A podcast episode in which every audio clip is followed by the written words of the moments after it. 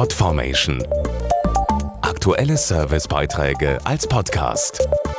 Regelmäßige Infos aus den Bereichen Service und Tipps. Wie lassen sich Familie und Beruf unter einen Hut bringen? Die Frage stellen sich ja viele Paare spätestens dann, wenn das erste Kind unterwegs ist. Damit dieser Spagat ein bisschen leichter gelingt, soll das neue Elterngeld Plus helfen. Das können Eltern beantragen, deren Kinder nach dem 1. Juli zur Welt kommen. Neu ist, junge Mütter und Väter können bis zu 28 Monate vom Staat gefördert werden, wenn sie Teilzeit arbeiten. Eine aktuelle TNS-Emnet-Studie zeigt, dass viele Arbeitgeber bisher nur wenig über das Elterngeld Plus wissen.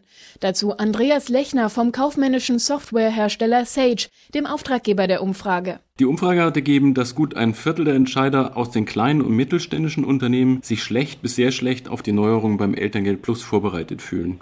Nur ein Drittel gibt an, gut Bescheid zu wissen. Und ganz entscheidend, mehr als 40 Prozent machten zu dem Thema gar keine Angaben. Fakt ist, während der Teilzeit wird das Elterngeld halbiert. Es gibt also statt bislang 300 bis 1800 Euro nur 150 bis 900 Euro vom Staat.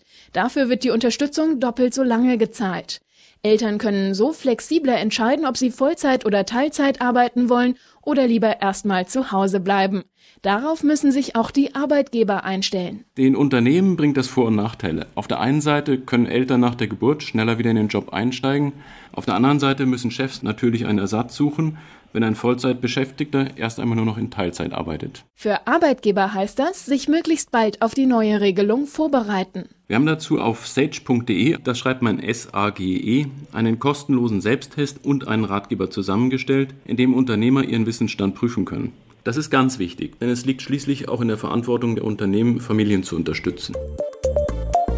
Podformation.de Aktuelle Servicebeiträge als Podcast.